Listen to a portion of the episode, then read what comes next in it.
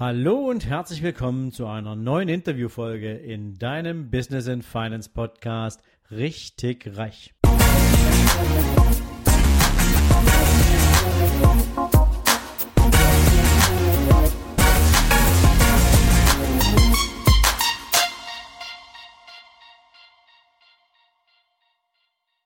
Ja, hallo und herzlich willkommen zu einer neuen Interviewfolge hier in deinem Business and Finance Podcast Richtig Reich. Liebe Leute, ich habe heute einen Mann zu Gast, den ich eigentlich nicht vorstellen muss. Er ist auf der deutschen politischen Bühne quasi ein Superstar. Leider sieht man ihn heute nicht mehr so oft, aber ich habe heute die große Freude, ihn zu seinem Leben und ein Stück weit natürlich auch zum Thema Zukunft, Chancen und Menschen befragen zu dürfen. Lieber Gregor Giese, ich freue mich sehr, dass ich Sie heute hier besuchen darf. Herzlich willkommen in meinem Podcast. Ich grüße Sie ebenso herzlich. Herr Gysi, ähm, wenn man sich mit Ihrer Historie ein bisschen auseinandersetzt, dann fällt auf, dass Sie in der Zeit, als Sie in der DDR Ihre Hausaufgaben gemacht haben, Ihren Job angefangen haben als Rechtsanwalt, die Entscheidung getroffen haben, sich für Menschen einzusetzen, die nicht so ganz dem System zugetan waren, die kritisch waren, die ähm, durchaus vielleicht auch eher die Ausreise haben wollten und diese Menschen haben sie vertreten. Ähm, was waren die Beweggründe seiner Zeit, um genau diesen, diesen Menschen ihre Aufmerksamkeit zu schenken? Also meine Eltern waren ja in der Politik, also meine Mutter nur im weitesten Sinne des Wortes, mein Vater direkt und deshalb kam für mich eine politische Funktion in der DDR gar nicht in Frage, weil ich ja sah, unter welchen Zwängen sie standen, welche Schwierigkeiten sie hatten. Und meine Entscheidung, Rechtsanwalt zu werden, die war die entscheidende meines Lebens, denn damit hatte ich einen Nischenberuf ergriffen. Es gab ja in der ganzen DDR nur 600 Rechtsanwälte, die habe ich heute am Kurfürstendamm in einer Straße, aber damals in der ganzen DDR. Ja. Und äh, in einer Diktatur ist es ja unüblich, dem Staatsanwalt oder dem Gericht oder dem Bürgermeister zu widersprechen. Aber das ist nur einmal die Aufgabe, die Arbeit eines Rechtsanwalts. Und deshalb war dieser Beruf für mich sehr geeignet. Und wenn du nur 600 Rechtsanwälte hast und davon nur die Hälfte auch Strafsachen macht, dann muss eigentlich jede und jeder bereit sein, auch jede und jeden zu vertreten. Und dann bekommst du irgendwann einen Namen. Der Rechtsanwalt Professor Vogel, der nicht im Kollegium organisiert war, hatte eben den Namen, dass er für den Austausch der Leute in den Westen organisierte. Und wiederum jene politisch motivierten, vermeintlichen Straftäter, die eigentlich bleiben wollten, die beauftragten eher mich oder andere, aber okay. zu einem größeren Teil mich, äh, weil ich dann auch versucht habe, zwischen ihnen und der Parteiführung zu vermitteln, um Lösungen zu finden. Noch ein Satz. Im Laufe der Jahrzehnte hat sich die DDR verrechtlicht. Du hattest mit juristischen Argumenten später viel größere Erfolge als in den 50er und 60er Jahren. Aber das galt dann nicht, wenn es war wirklich oder vermeintlich um politische Machtfragen ging. Dann half bloß die Vermittlung, also indem ich versucht habe, im ZK klarzumachen, dass die Schlechtbehandlung meines Mandanten Robert Habemann auch Ihnen schadet. Also ich musste Sie ja davon überzeugen, dass eine andere Behandlung auch Ihnen nutzt. Äh, das war sozusagen eine Art Vermittlungstätigkeit. Ansonsten war ich aber gerne Jurist und auch gerne als Rechtsanwalt tätig. Noch eins, man gewöhnt sich daran, dass zu einem Rechtsanwalt nur Menschen mit Problemen kommen. Es kommen keine glücklichen Menschen. Die gehen mhm. zum Standesbeamten. Aber äh, nicht zum Rechtsanwalt. Zum Rechtsanwalt kommen immer eher unglückliche Leute. Und daran gewöhnt man sich so, dass man sich später auch nur noch von Organisationen, Einrichtungen, Personen angezogen fühlt, die ein Problem haben. Okay. Ist einleuchtend. Dennoch würde ich die Frage nochmal aufbohren, weil es war ja im Prinzip auch eine, eine gewisse Verpflichtung seinerzeit, dass man dieser Partei auch angehört ja, und dass man da ein Mitglied ist. Und ähm, hatten Sie zu irgendeinem Zeitpunkt damals Befürchtung, dass wenn Sie für Menschen eintreten, die die so eine besondere Sichtweise auf dieses Land hatten oder auf das System hatten, dass man ihnen das dann von politischer Seite irgendwann mal nachtragen könnte? Also es gab auch Rechtsanwälte, die parteilos waren, es gab auch Rechtsanwälte, die in anderen Parteien organisiert waren. Natürlich gab es auch Rechtsanwälte, die in der SED organisiert waren. Wissen Sie, natürlich musste man immer überlegen, wann du eine Grenze überschreitest.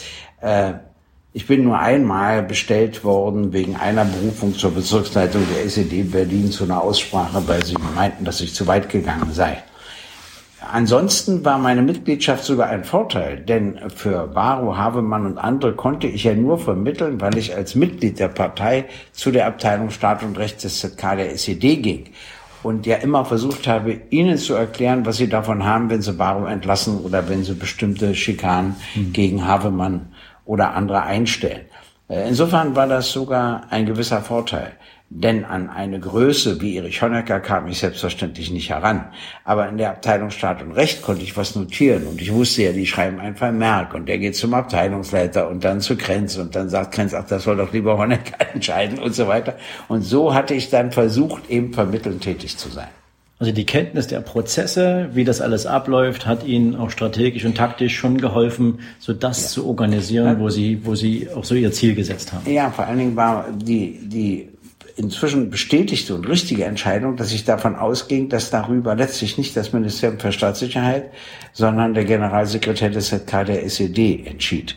Und das ist dadurch bestätigt worden, dass ähm, der Bundestagsabgeordnete Stefan Heim mir mal gezeigt hat, nach einem falschen Strafverfahren gegen ihn, das dann abgeschlossen war, äh, dass die Staatssicherheit zehn Vorschläge unterbreitete, was man jetzt noch gegen ihn machen könne.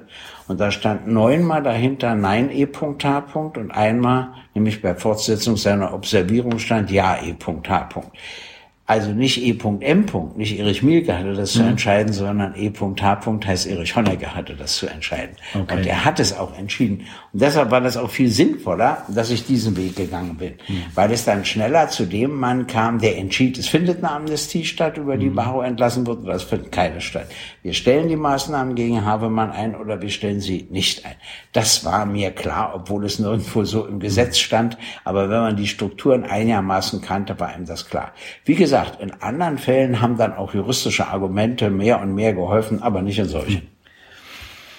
Jetzt könnte man ja vermuten, dass Ihre spätere berufliche Karriere ja praktisch, ähm, ja, wo Sie ja in einer lebenslangen Opposition gesteckt haben, wenn man so will, ja, ähm, dass das damals da so ein Stück weit damit seinen Anfang fand? Das kann man schon so sagen. Ich habe äh, ja eine Autobiografie geschrieben und wenn man eine Autobiografie schreibt, lernt man sich selbst besser kennen. Mhm. Weil man ja darüber nachdenkt, warum bin ich eigentlich den Schritt A und den Schritt B und den Schritt C gegangen. Sehen Sie, zum Ende der DDR bildete sich eine neue gesellschaftliche Organisation heraus, die hieß Neues Forum. Und der Innenminister der DDR ließ das neue Forum nicht zu, weil es staats- und verfassungsfeindlich sei. Und dann fragten sie mich, ob ich die Beschwerde schreibe. Und natürlich habe ich die geschrieben. Das hätten nun auch nicht so viele Anwälte gemacht, denn der Generalsekretär war noch Honecker und die Mauer stand ja auch noch. Aber ich habe es gemacht. Und dann wurde das neue Forum auch zugelassen, was wahrscheinlich bedauerlicherweise nicht an der Genialität meiner Begründung lag, obwohl ich hoffe, dass sie ja genial war, aber ich kann mich gar nicht daran erinnern, sondern daran lag, dass der Druck von außen so zunahm, dass sie gar keine andere Chance mehr hatte. Und da kam die Leitung zu mir und fragte mich, ob ich nicht bei Ihnen Mitglied werden will, sogar führendes Mitglied. Und da habe ich gesagt, nö. Und dann haben wir gesagt, warum denn nicht? Da sage ich, ja, ich weiß, wogegen ihr seid, da bin ich auch dagegen, aber ich weiß gar nicht, wofür ihr seid. Und dann sagten sie, das wissen wir ja auch nicht. Aber wenn Sie ein führendes Mitglied bei uns sind, können Sie ein bisschen mitbestimmen, wofür wir sind. Und da habe ich denen gesagt, ihr braucht mich nicht mehr. Mhm. Äh, also euch passiert nichts mehr. Ihr seid ja zugelassen, ich kenne die DDR, euch passiert jetzt gar nichts mehr. Aber jetzt war mir klar, dass es der SED, der ich ja seit 67 angehörte, an den Kragen äh, gehen wird. Das war auch richtig, dass es ihr an den Kragen ging, aber ich meinte doch, dass es ihr überzogen an den Kragen mhm. ging. Und deshalb interessierte sie mich. Und so habe ich beim Schreiben meiner Autobiografie festgestellt, dass ich von Problemen angezogen werde. Und das geht mir auch mit Menschen so. Diejenigen, die plötzlich ein Strafverfahren am Halse haben und in der Politik sind, da redet kaum noch einer mit ihnen. Hm. Ich immer weil okay. ich dadurch angezogen werde. Und weil ich ja weiß, jetzt braucht er ein Gespräch, jetzt braucht er mhm. Hilfe. Nicht, wenn es ihm glänzen geht, dann kann er darauf verzichten. Mhm. Und ich glaube, dass ich dadurch ein bisschen geprägt bin. Insofern passte auch der Oppositionspolitiker zu mir. Insofern passte es auch zu mir, dass ich 90, 91, 92, 93, rede nicht von heute, die Interessen jener ehemaligen Bürgerinnen und Bürger der DDR zu vertreten hatte, die ja kein anderer vertreten wollte. Hm. Äh, Einleuchtend. Weil es ja sonst wieder keiner gemacht hätte. Hm. Und da habe ich mir gesagt, nee, das ist jetzt deine Aufgabe. Übrigens, nachdem ich ein Jahr lang Parteivorsitzender war, kam mein Freund Frank Schumann zu mir und sagte, du weißt, du benimmst dich nicht wie der Parteivorsitzende. was sage ich? Ich mache doch hier alles. Er sagt er, nee, du benimmst dich wie Ihr Anwalt.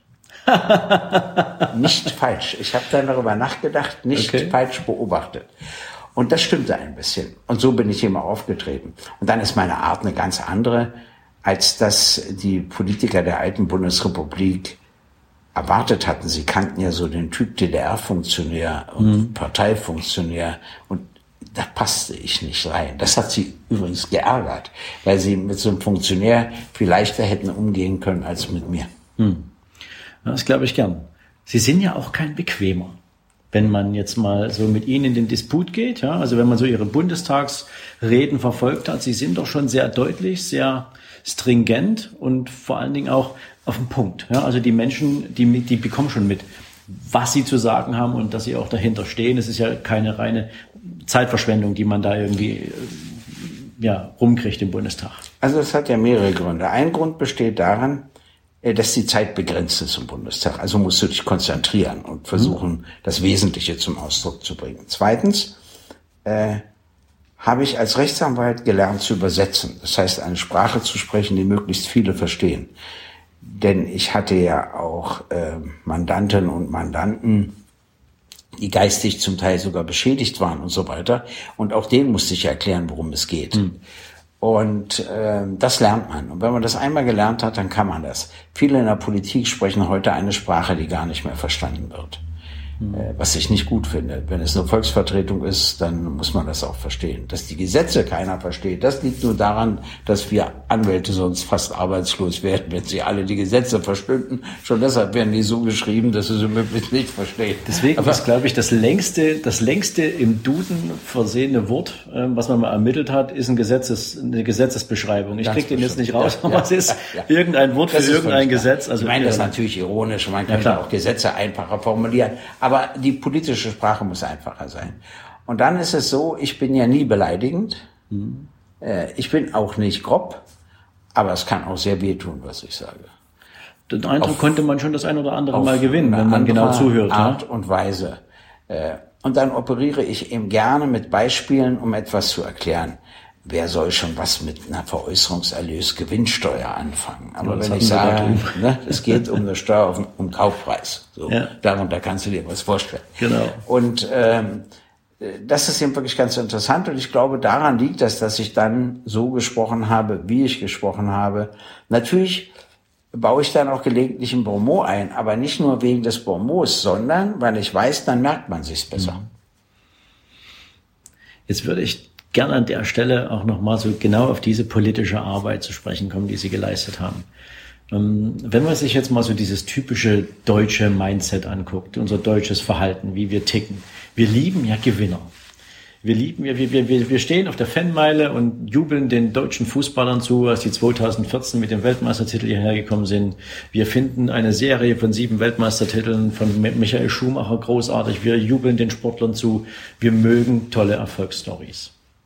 Und Sie haben in Ihrer gesamten politischen Karriere, wir hatten ja gerade das Thema Oppo äh, äh, Oppositionsaufgabe, ähm, zumindest stelle ich mir das jetzt in meiner laienhaften Wahrnehmung so vor. Ähm, Sie stehen ja jeden Morgen auf in dem Wissen, dass eine Menge Gegenwind herrscht, dass all die Themen, die Sie platzieren, so gewaltig sind, dass sie trotzdem wieder einen so großen Gegenwind erzeugen, dass die Wahrscheinlichkeit, dass man diese, diese Themen bei den handelnden Regierungsparteien durchbekommt, gering ist. Wo nimmt man so viel Energie? Sie haben das ja über zig Jahre gemacht. Ähm, woher holen Sie sich Ihre Motivation, Ihre Energie, jeden Tag aufs Neue diesen Kampf zu fechten, diese, diese, diese Ziele zu verfolgen? Auch wenn vielleicht das Treppchen am Ende des Tages, also dieses Erfolgstreppchen im Sinne von, ich habe mein Ziel erreicht, ähm, vielleicht nie zustande kommt? Also, erstens gewöhnst du dich als Rechtsanwalt an Niederlagen. Mhm. Denn wenn du die Hälfte der Prozesse gewinnst, ist das eine gute Quote. Mhm. Du musst ja auch mit der anderen Hälfte leben. Mhm. Das gilt im Strafrecht genauso wie im Zivilrecht und äh, in anderen Bereichen. Das Zweite ist, Sieger werden in allen Ländern gefeiert, vor allen Dingen im Sport. Mhm. Ich meine, da ist kein Land anders als Deutschland. Wenn Brasilien Weltmeisterschaft wird, feiern die auch tagelang etc. in Brasilien. Mhm. Das ist, glaube ich, relativ normal. Äh, du musst andere Ziele haben. Wenn ich das Ziel gehabt hätte, ich setze ein Gesetz durch, äh, dann hätte ich, wäre ich ja depressiv geworden. Also war mein Ziel, den Zeitgeist zu verändern und dazu einen Beitrag zu leisten. Also ich nenne Ihnen mal ein Beispiel. Als ich das erste Mal vorgeschlagen habe, einen flächendeckenden gesetzlichen Mindestlohn in Deutschland einzuführen, waren dagegen die CDU, die CSU, die FDP, die SPD, die Grünen und fast alle Gewerkschaften, bis auf drei Einzelgewerkschaften. Mhm. Und das liegt natürlich jetzt nicht, weiß Gott, nicht allein an mir, sondern an vielen Umständen hat sich das im Jahr für Jahr geändert, bis dann selbst die CSU den flächendeckenden gesetzlichen Mindestlohn beschlossen hat. Wenn ich das bei meiner ersten Bundespressekonferenz, als ich ihn vorschlug, prophezeit hätte, hätte mich jeder in die geschlossene Psychiatrie geschickt, weil es so unglaubwürdig klang. Aber der Zeitgeist hat sich eben verändert. Ich habe immer gesagt, ich will endlich eine Gleichbehandlung von Ostdeutschen und Westdeutschen, auch bei Löhnen, auch bei Rente. Die haben wir bis heute nicht. Aber jetzt wird ganz anders darüber diskutiert, weil es uns eben doch gelungen ist, den Zeitgeist zu verändern. Und weil die Ostdeutschen jetzt auch selbstbewusster auftreten, eigenständiger auftreten, so ein bisschen nach dem Motto, ich bin nach dem Motto, ich bin Ossi es mehr. Mhm. Und äh, das hat auch negative Folgen, aber es hat auch positive Folgen. Und dadurch ist wieder ein anderes Interesse an den Themen entstanden. Also wenn du solche Ziele verfolgst, dann kann das auch erfolgreich sein. Da gibt's eben die Wahlen. Und wenn du zulegst, freust du dich, weil du ja mehr Anklang gefunden hast als vorher. Wenn du natürlich äh, verlierst, dann ärgerst du dich auch entsprechend, das ist klar. Also insofern kann man sich auch andere Erfolgserlebnisse organisieren. Aber trotzdem ich, möchte ich noch erleben, da, trotzdem möchte ich noch erleben auf Bundesebene, dass die Linke mitregiert und ein paar Dinge wirklich verändert. Also ich würde es Ihnen wünschen, weil das, was Sie transportieren, ist ja nicht immer nur, wie das viele Menschen ja sehen, so Umverteilung von großen Vermögen, ja, sondern es geht ja am Ende des Tages auch um, um ein paar andere Dinge. Jetzt würde ich gerne noch mal kurz auf das Beispiel zurückkommen, was Sie, einge was Sie gerade äh, gebracht haben, dieses Thema ähm, der gesetzliche flächendeckende Mindestlohn.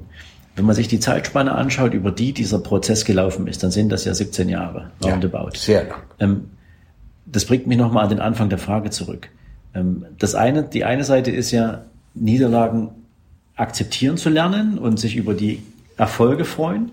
Aber 17 Jahre lang an einem Thema dran zu bleiben, das erfordert doch nicht nur ein gewisses Maß an, an, an Motivation.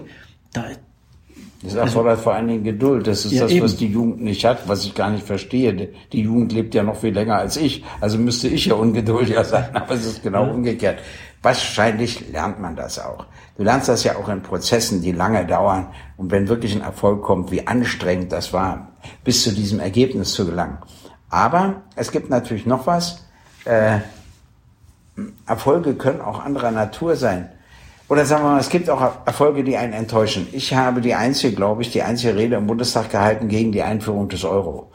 Und habe gesagt, wenn man ohne politische Union eine Währungsunion macht, dann gilt das billigste Angebot und die Folgen werden katastrophal mhm. sein. Nämlich Niedriglohnsektor, Sozialabbau, Rassismus, Nationalismus. Leider ist alles so gekommen. Ja. Also ich hätte lieber Unrecht gehabt. Äh, wir haben ja in Deutschland den größten Niedriglohnsektor der EU. Der ist mhm. größer als der in Griechenland.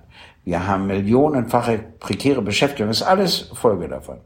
Trotzdem, jetzt kommt wieder die neue Erkenntnis, wäre es heute falsch rauszugehen aus dem Euro. Also so falsch es mhm. damals war, hineinzugehen, wäre es jetzt ein Fehler rauszugehen, weil das wieder zu sozialen Verwerfungen führt.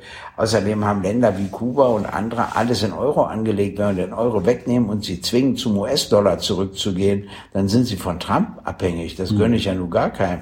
Also mit anderen Worten, es gibt immer Gründe, du stehst auf Null und sagst, geht nicht den Schritt nach A. Mhm. Wenn aber der Schritt nach A gegangen wurde, kommst du nicht wieder auf Null zurück, du musst eine Lösung bei B suchen. Das war Teil 1 meines Interviews mit Gregor Gysi, einem Mann, der durch seine Arbeit im Deutschen Bundestag nicht nur den Respekt seiner eigenen Parteikollegen, sondern auch den aller anderen Fraktionen auf sich als Person vereinen konnte. Morgen geht es weiter mit spannenden Themen rund um die Zukunft unserer Kinder und natürlich, wie sich unsere Welt verändern wird. In diesem Sinne freue ich mich, wenn du morgen wieder dabei bist und dir für heute einen erfolgreichen Tag. Wenn du Unternehmer bist und durch diesen Podcast schon eine Menge Impulse aufgenommen hast, die dir sagen, es wird Zeit, den nächsten unternehmerischen Schritt zu gehen, hin zu deinen eigenen finanziellen Zielen, dann ist vielleicht jetzt der Zeitpunkt gekommen, dich auf die Business and Finance Mastery zu bewerben. Du findest den Link dazu hier in den Show Notes unter Sven Lorenz exklusive Mastermind. Und vielleicht bist du einer der wenigen Teilnehmer, mit denen ich für zwölf Monate extrem intensiv an ihren Businessmodellen und finanziellen Zielen arbeiten werde. Ich freue mich auf deine Bewerbung und wünsche dir heute einen spannenden und erfolgreichen Tag und freue mich natürlich, wenn wir uns in den nächsten Tagen wieder hören. Bis dahin, ciao, ciao.